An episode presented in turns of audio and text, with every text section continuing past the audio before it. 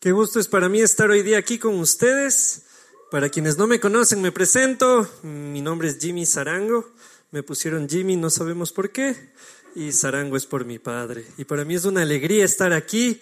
Eh, ¿Quiénes vinieron al Chilax? Alcen la mano. Alcen, solo para, es para términos estadísticos únicamente. Muy bien. Estuvo buenazo el Chilax, ¿verdad? Realmente yo, yo vine desde hace dos semanas a escucharle al negro. Yo siempre me descargo el podcast de Juan allá en Argentina. Eh, para quienes no lo saben, vivo allá y por eso no, no he estado viniendo. No es que no he querido. Pero yo siempre he visto aquí que hay un bus Buenos Aires-Camal, pero no ha sabido llegar hasta allá. Ha sido Buenos Aires aquí un, un barrio por el Inca, más atrás. No, no ha sido el mismo. El Transporcel no llega hasta allá. Entonces, ahora que pude venir por vacaciones, sí o sí tenía que estar aquí.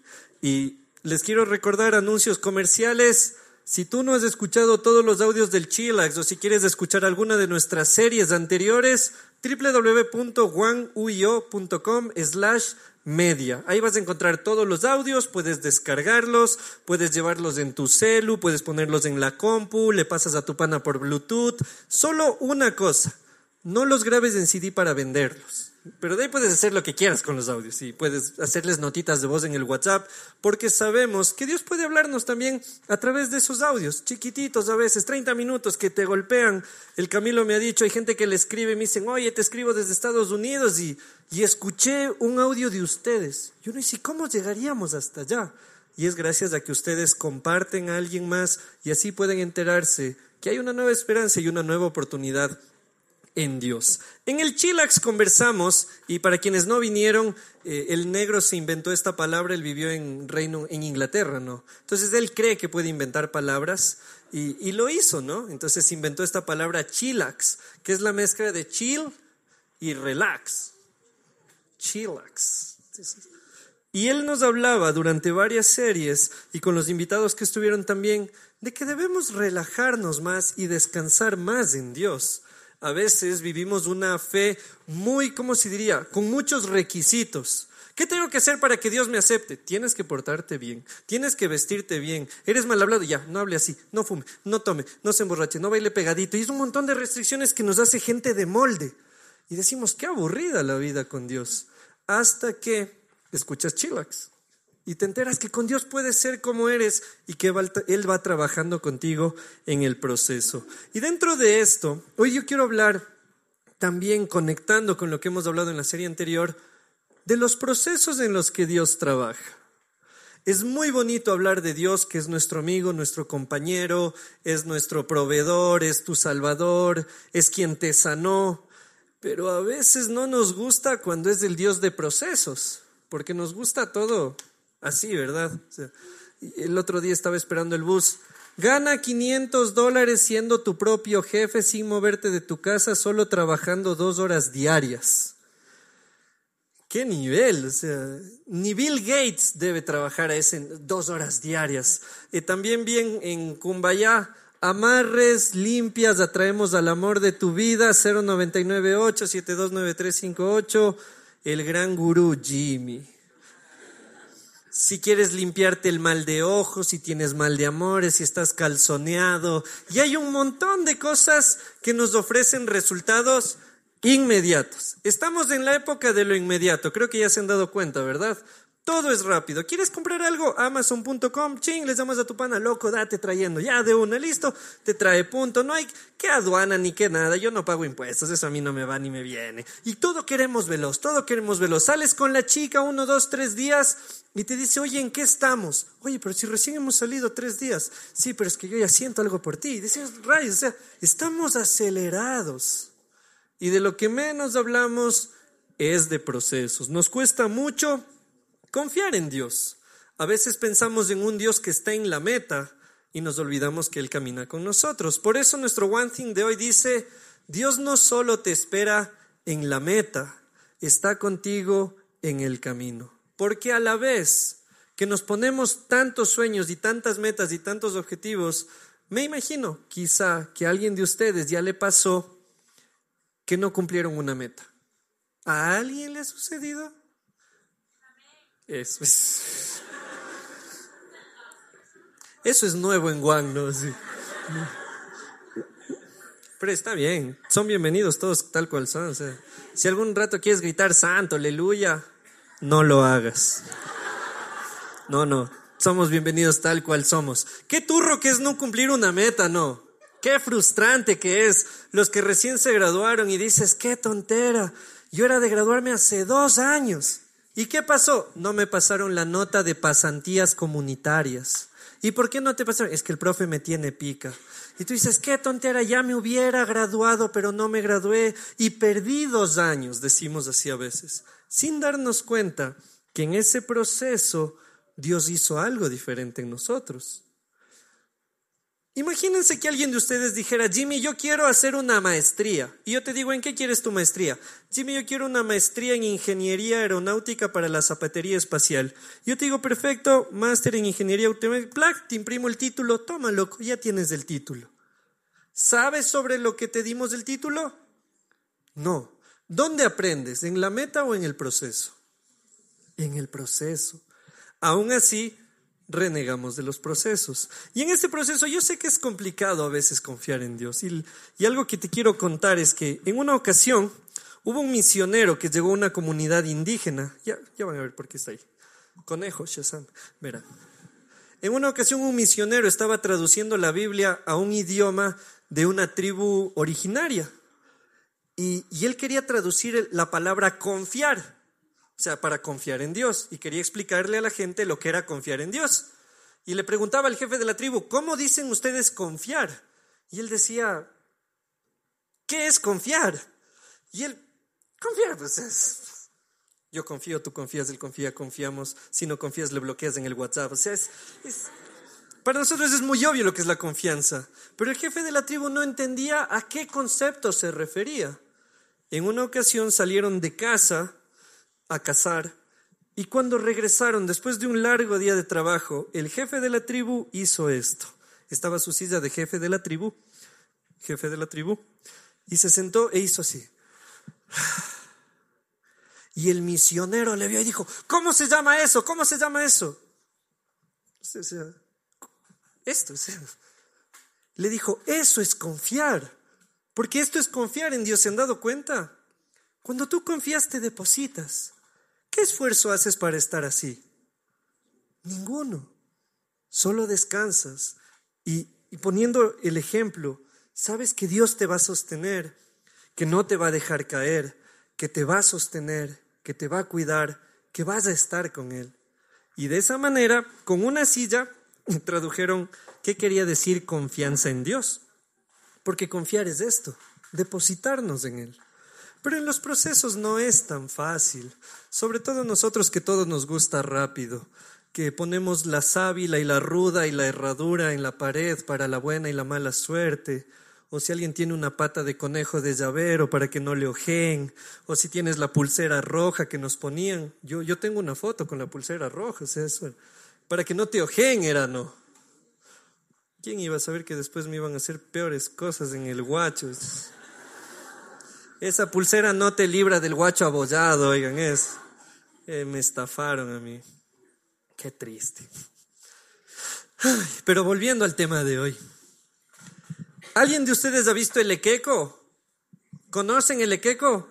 Este muñequito que tiene tu abuelo, que tiene un sombrero que es panzón, que tiene un tabaco en una mano y billetes en la otra, y que es para la buena suerte.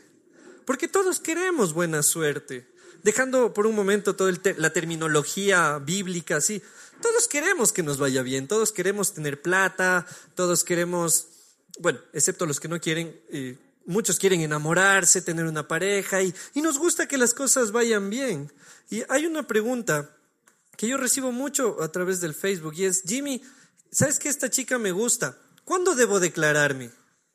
Entonces yo siempre le digo, ¿cuánto tiempo le conoces? Entonces me dicen, no, o sea que hemos salido, ya, ya vamos bastante, ya hemos salido un mes. Ok, redefinamos bastante para empezar. No, sí, Jimmy, es que ya, porque ¿qué tal si me quitan a la chica? ¿Qué tal si me serruchan el piso? Y hay esta idea de que tengo que hacer rápido porque si no otro me la friega. Y corremos y corremos y nos perdemos los procesos. Y la palabra que yo más voy a usar hoy es procesos. Yo mismo estoy en un proceso, chicos, y, y, hoy quiero abrirles el corazón.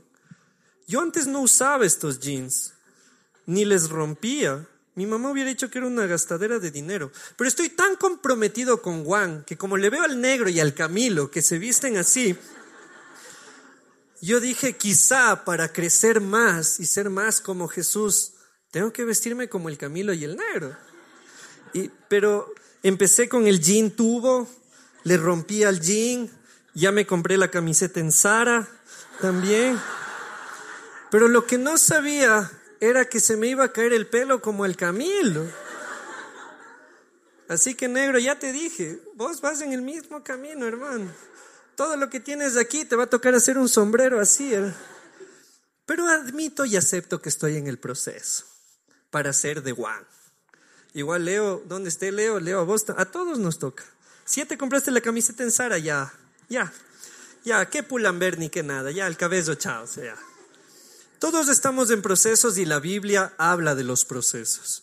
Si tú estás frustrado hoy porque no alcanzaste una meta, estoy feliz de poder compartir esto contigo. Si estás feliz porque alcanzaste una meta y te diste cuenta que aún eso no te llena, me alegra conversar hoy contigo de esto. En Génesis vas a encontrar muchos procesos. De hecho, en toda la Biblia, la Biblia está llena de procesos. Dice la Biblia, empieza en Génesis 1. En el principio, ojo, yo sé este versículo porque cada que me mandaban a leer la Biblia era como que siempre salía la misma página. Entonces dice, en el principio creó Dios los cielos y la tierra, y la tierra estaba desordenada y vacía, y las tinieblas estaban sobre la faz del abismo, y el Espíritu de Dios se movía sobre la faz de las aguas. ¿Qué también querrá decir? Pero así dice Génesis 1.1. Y en el 2 dice, y dijo Dios, sea la luz. Primer paso de un proceso. Y creó la luz y a la luz les llamó día y la noche. Y luego creó los astros del cielo y luego creó las plantas y separó las aguas de las aguas y que el mar y ni sé qué. Y luego los animalitos, luego las plantitas, luego los colores, todo precioso. Y luego crea al hombre. Y dice, y creó Dios al hombre a su imagen y semejanza. Todo lo hizo en un proceso. Alguien diría, ¿por qué no le creó al hombre primero? Porque no habría tenido dónde pararse. O sea, el hombre habría estado así ¿Alguien ha visto la portada Nevermind de Nirvana? El bebé que está en la piscina. Así estaríamos.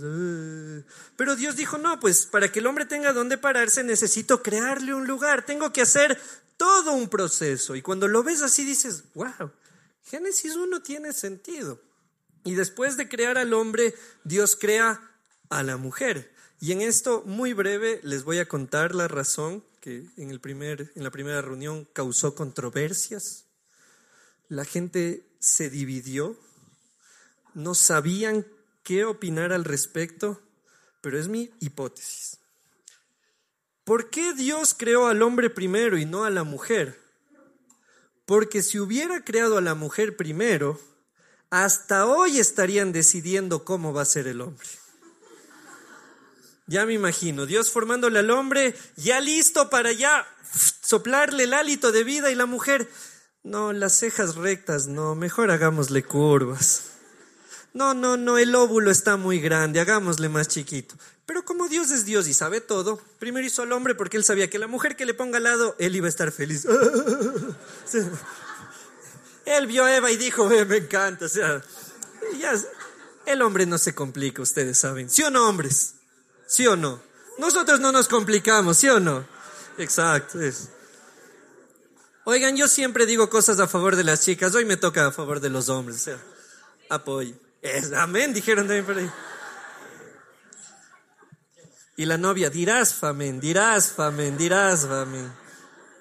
Yo no. Si vamos a Génesis 12, vamos a encontrar un personaje que quiero que te aprendas del nombre, que es Abraham.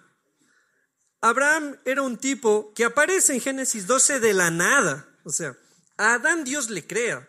Caín y Abel eran hijos de Adán y Eva, pero Abraham sale de la nada, como el Iván Espinel en la candidatura, o sea, sí, de la nada, o sea, ¿qué vos dices? ¿De dónde apareció el brother? O sea, no estaba y ahora está, o sea, dices, Abraham aparece así en el texto bíblico, en Génesis 12, solo el relato empieza y habla, el título se llama Llamamiento de Abraham, así, y dice, el Señor le había dicho a Abraham, deja tu patria y a tus parientes y a la familia de tu padre y vete a la tierra que yo te mostraré.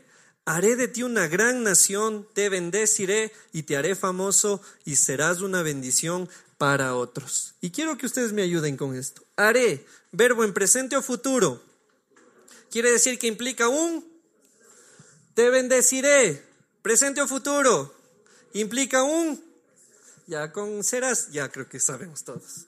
Dios le habla a Abraham, de la nada aparece este personaje y le dice a Abraham, yo te voy a bendecir, pero va a haber un proceso, porque no va a ser hoy, no es te bendigo, Shazam, sino es vas a llegar a ser bendecido, vas a llegar a un punto. Hoy estás en A, tienes que llegar a B y yo voy a estar contigo. Génesis, les animo a leer el libro de Génesis. De hecho, les recomiendo alguna traducción que sea más amigable, porque la Reina Valera a veces es muy, es como leer el Quijote a veces, vosotros y cosas así. Entonces, aquí usamos siempre la NTV, ¿no? La TLA. Si lees inglés, está la versión de Message, que es muy buena también. En Génesis vas a encontrar cómo Dios trabaja con un montón de personas en procesos, siempre en procesos. ¿Cómo era el nombre de este personaje que mencioné? No se vayan a olvidar. Muy bien, ahora vamos a hablar de Jesús por un ratito. Alguien diría, sí, Jimmy, pero Abraham era un aparecido y claro, Dios trabaja en procesos, pero ¿y qué de Jesús?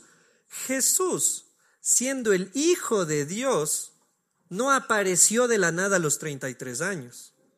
Nadie se ha preguntado por qué Jesús no solo asomó. O sea, la gente así de repente, yo soy Dios. Y voy a morir por ti. ¡Ah! Mentira. Sí. ¿Por qué no apareció de la nada Jesús? Igual le habrían creído, ¿no? Pero aún Jesús, siendo el Hijo de Dios, se sujetó a los procesos, incluido el proceso biológico. Hasta Jesús. O sea, él que podía haber dicho, Señor, no, solo voy a hacer una aparición magistral, elevando el ki y todo. Él mismo dice, no, o sea, si este es el camino, si para saber lo que el hombre vive tengo que yo hacerme hombre, estoy dispuesto a hacerlo. Y, creo que en alguna otra ocasión he dicho, a veces nosotros eh, resumimos la vida de Jesús únicamente en su muerte, pero la labor de Jesús en nuestra vida no fue únicamente en la cruz, fue el hecho de haber vivido por nosotros, desde haberse hecho niño y haber pasado lo que pasamos y, la, lucha y la dificultad. Imagínate lo que decían en el barrio sobre Jesús. Ella dice que quedó embarazada del Espíritu Santo. Yo, yo no creo. Eso era lo que se decía de Jesús. El marido dice que ni le ha tocado, yo ve. Jesús vivió lo que es ser parte de una familia criticada. Jesús vivió la migración, ¿sabían eso ustedes? Está en la Biblia, tienen que leerlo, está ahí en los Evangelios, si no me equivoco está en Lucas. Jesús está en su pueblito, en Nazaret, y empieza la persecución a los niños menores de dos años para matarlos, y él migra, emigra a Egipto. Él sabe lo que es salir de tu tierra. Él sabe lo que es no estar con tu familia. Él sabe lo que es estar en otras culturas, en otras costumbres, con otros dioses. Jesús vivió muchos procesos y por eso Él puede entender lo que nosotros vivimos. Aún el Hijo de Dios no se saltó ningún proceso. Y mira lo que dice Lucas. Lucas 2, 51 y 52 dice, luego regresó con sus padres a Nazaret y vivió en obediencia a ellos, y su madre guardó todas esas cosas en el corazón. Jesús crecía en sabiduría y en estatura y en el favor de Dios y de toda la gente. Este verso nos describe un proceso. No es que Jesús nació con gracia y sabiduría, sino que crecía en gracia y en sabiduría y en favor con Dios y con la gente. Jesús mismo, siendo el Hijo de Dios, aceptó vivir el proceso. Así que si tú algún rato estás así pensando que yo, papi, yo, la mami del mundo, ¿por qué yo voy a tener que vivir esto? Acuérdate de Jesús y ahí se te pasa enseguida. Claro, si Jesús lo vivió, ¿cómo no lo voy a vivir yo? Pregunta, ¿dónde han aprendido más ustedes? ¿Cuando han alcanzado una meta o mientras iban en el camino? Sí, la mayoría coincidimos en el camino. Sí, ¿no? Es donde más, donde normalmente se aprende, ¿no? Recuerdo cuando yo aprendí a amarrarme los zapatos. Fue una experiencia traumática realmente para mí, porque en una ocasión yo le dije, mami, amárrame los zapatos. Y mi mamá me dijo, no, Jimmy, ya te enseñé. Y yo, pero, me dijo, no. Y si tú no te amarras, te quedas ahí. Y se empezó a ir. Algunos dirían, mala madre. No, para mí fue la mejor lección de la vida en cuanto a amarrado de zapatos. Porque mi mamá se empezó a ir, yo empecé con mi berrinche.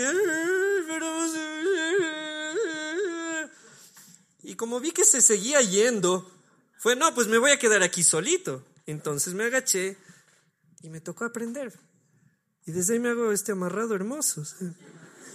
Yo sé que es un ejemplo bien bobo, pero es así mismo en un montón de cosas de la vida. Es en el proceso donde aprendemos. Cuando Dios a veces pareciera que no hace el milagro, porque quizá tú estabas, y quizá alguien le pasó que alguna vez dices, híjole, estoy necesitando 100 dólares para pagar, y tu pana te dice, loco, yo te presto. Mentira. Sí, pana. Dios ha puesto en mi corazón que te ofrende esos 100 dólares. Dios no. Gracias, Señor, por esos 100 dólares. Y el brother te da los 100 dólares. Pasan unos meses y tú le dices a tu brother, brother, ¿sabes qué? ¿Cómo vas? Bien ahí. está necesitando 100 dólares.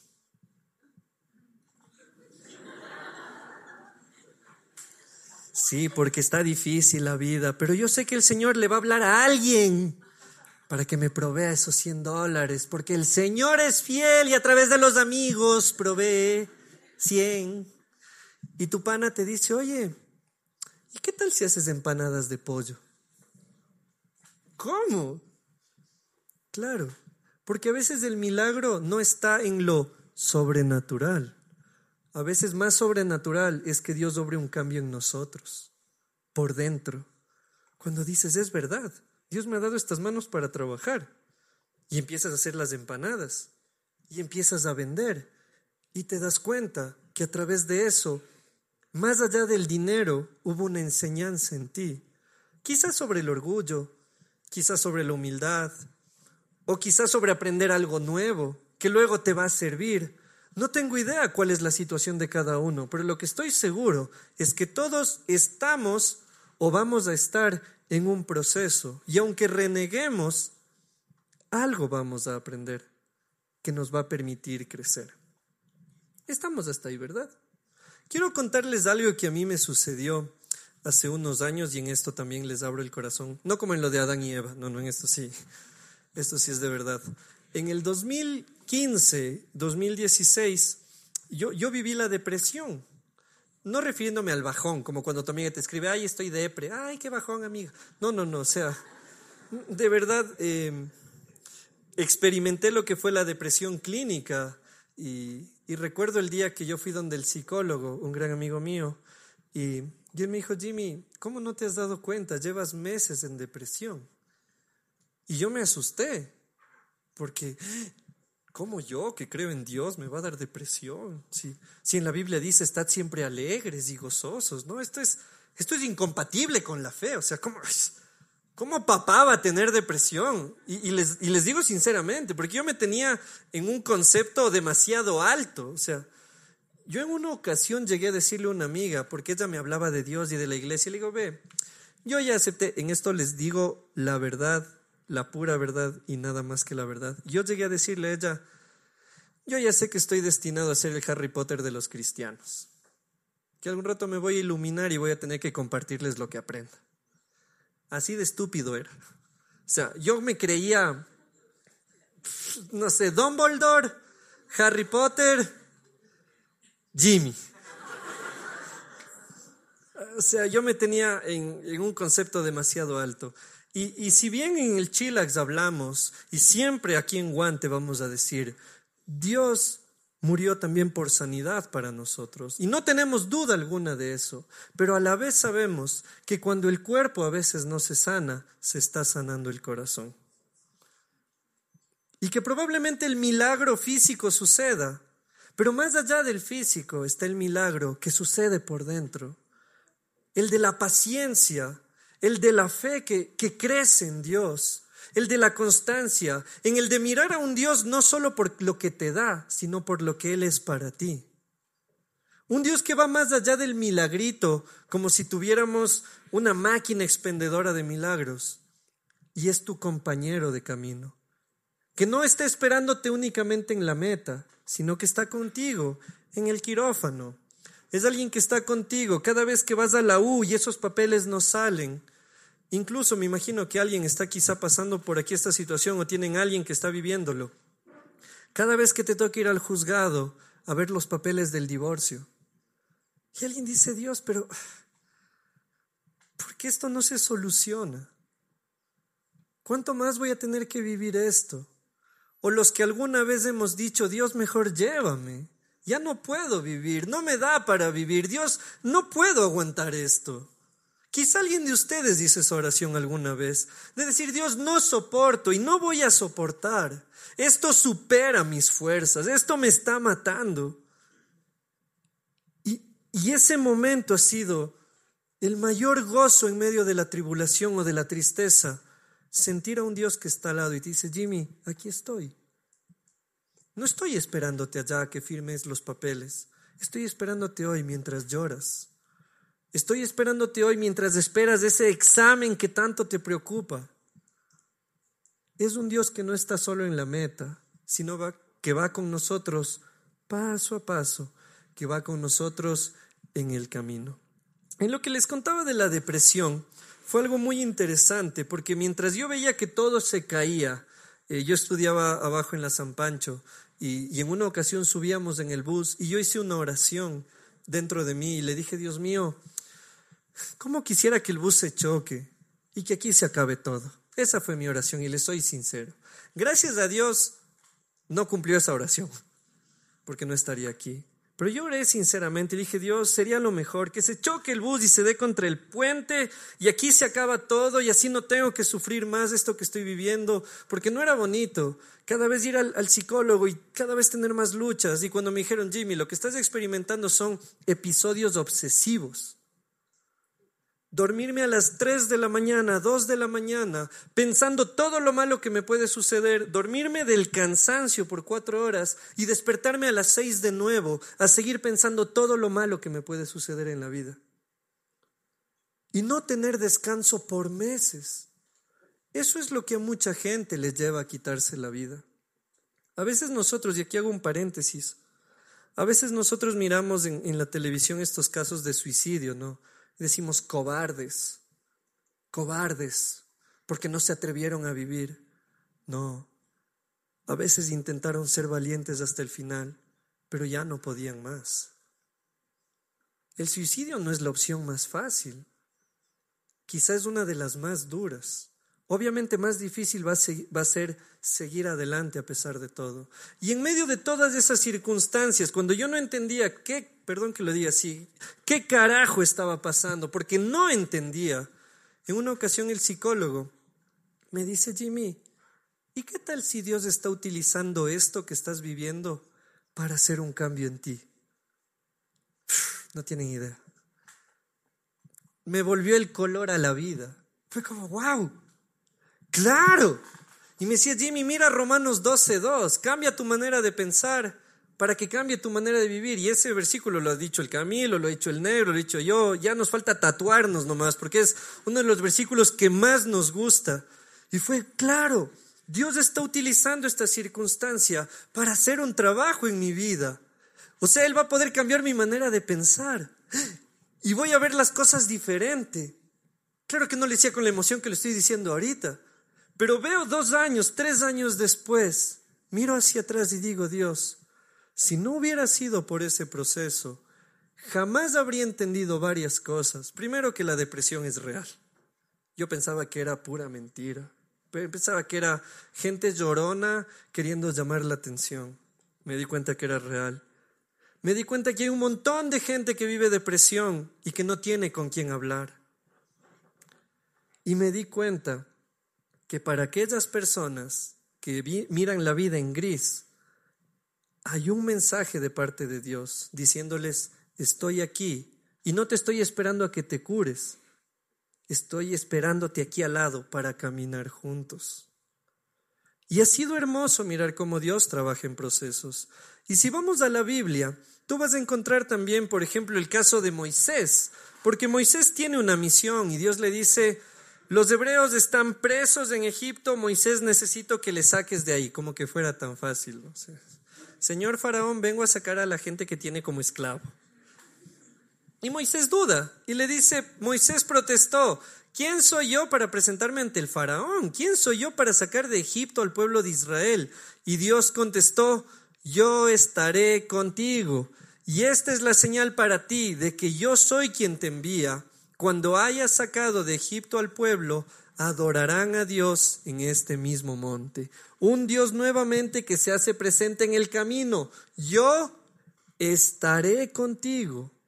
No vas solo, yo te voy a acompañar desde que empiece el plan hasta que termine el plan. No te voy a dejar votando a medio camino. Pero Dios, y si me asusto, yo estaré contigo. Y luego, si ustedes siguen leyendo, de hecho, en, el verso de Éxodo, Moisés le dice, pero es que yo soy tartamudo. Y le dice, yo igual voy a estar con vos por más tartamudo que seas. O sea, por más pretextos que me pongas en este proceso, vamos juntos. Podemos ver también el caso de Josué. Josué fue el sucesor de Moisés. Y a Josué el mensaje es, mi mandato es, sé fuerte y valiente. No tengas miedo ni te desanimes, porque el Señor tu Dios está contigo donde quiera. Por favor, dígame qué dice al final, donde quiera que vayas. Ir es un camino, es un proceso, por donde vayas, yo estaré contigo. A veces Tú tienes una pregunta y dices, Dios, no sé si es por aquí o por acá. Y en unas ocasiones de repente vienes a Juan y, escuchas una charla y dices, me quedó clarito, es por acá. En otras ocasiones Dios te dice, elige tú. Dios, pero ¿y si me equivoco? Yo estaré contigo. Dios, pero ¿y si no era A y elijo B? ¿Y si no era ni A ni B? Si no era C? ¿Y ahora qué hago? Y Dios dice, tranquilo, ¿por qué? Yo estaré contigo. Es un Dios de procesos. No es que Dios te dice, ahí verás vos que eliges, yo te espero allá. Llegarás. Si Dios fuera quiteño, ¿no? No. Es un Dios que cuando tomas B, te dice, no, Jimmy, no era B. ¿Y qué hacemos, Dios? Regresemos juntos, pues. No era A tampoco, sí. No, tampoco es C. ¿Y cuál es? Es tiempo de esperar. Ok, porque Dios es un Dios de procesos. Y les decía, con Josué es la misma promesa que hace con Moisés. Yo estaré contigo. Y yo dije, tengo una formulita para esto. Ustedes recordarán, si A es igual a B y B es igual a C, entonces C es igual a A. Si Dios le dijo que estará a Abraham con él, si le dijo a Moisés, si le dijo a Josué, ¿no será que a nosotros nos dice lo mismo? Díganos, en las matemáticas celestiales. Si a todos les dijo, yo estaré contigo, lo más probable es que a nosotros también nos dice, yo estaré contigo. Hay tres versos que yo les quiero compartir hoy para ir cerrando y quiero invitar a la banda. Si nosotros midiéramos a Jesús y sus procesos, diríamos que Jesús fue un fracasado, verán. Imagínate, le dedicas tres años a doce discípulos. En el día donde queman las papas, diez le abandonan, uno le niega y el otro no solo le niega, le vende. ¿Qué tan hijo del chupacabras tienes que ser? para vender a alguien. O sea, díganme ustedes, ¿qué tienes que tener en la cabeza para vender gente? O sea, no se puede ser tan judas en la vida. El uno le traicionó negándole, porque le dicen, Pedro, le dicen a Pedro, yo, yo te vi con él. En la manera de hablar se te nota que eres de ellos, porque de esa manera Jesús influye en nosotros. Y, Pedro se hace el gil, no, no, no, no, yo no era, yo no era. Tú eras, tú eras, porque se te nota en el timbrecito que vos estabas con Jesús. Y Pedro, me no entender. Jesus, who is Jesus? I don't know. Se hace el gil, como muchos de nosotros. Y si alguien en ese momento habría evaluado el ministerio de Jesús, habrían dicho, qué pésimo discipulador. El peor líder de la historia. Formó personas tan débiles que en el momento de la dificultad, en vez de avanzar, abandonaron. Pero Jesús sabía que aún las circunstancias no son más grandes que el proceso. Y eso es algo que te quiero recordar hoy. Tus circunstancias no son más grandes que el proceso en el que estás viviendo. Todo puede verse gris, todo puede verse terrible, pero nada va a impedir que Dios cumpla su proceso en ti. Y es algo de lo que necesitamos convencernos. Hay tres versos que te quiero compartir. Primero de Pedro 1, 6 y 7. Este es un, este es un versículo tramposo, verán, porque empieza bien y luego se pone heavy. Como toda la Biblia. Así que alégrense de verdad. Les espera una alegría inmensa, porque tienen que soportar muchas pruebas por un tiempo breve. Estas pruebas demostrarán que su fe es auténtica, está siendo probada de la misma manera que el fuego prueba y purifica el oro, aunque la fe de ustedes es mucho más preciosa que el mismo oro. Entonces su fe, al permanecer firme en tantas pruebas, les traerá mucha alabanza, gloria y honra en el día que Jesucristo sea revelado a todo el mundo. Y quiero que miren aquí, no le quitemos todavía. Eh, ¿Quién firma esta cita? ¿Quién era Pedro? El traidor. El mismo que le traicionó. Después entendió el proceso. Qué loco. El mismo Pedro que un día le negó y dijo, yo no sé quién es él. Luego se dio cuenta que había un propósito mayor y que aún su negación no iba a cambiar la obra de Dios en su vida. Y este Pedrito es el que muere crucificado al revés por dar fe de Jesús. Es lo que nos dice la historia. Si alguien te evalúa por tu proceso ahorita, probablemente diría lo peor.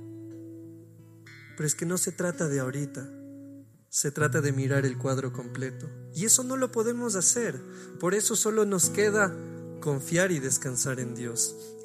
ahora quiero hablarles de Pablo en un verso más, dos versos más. Filipenses 1, 3 y 6.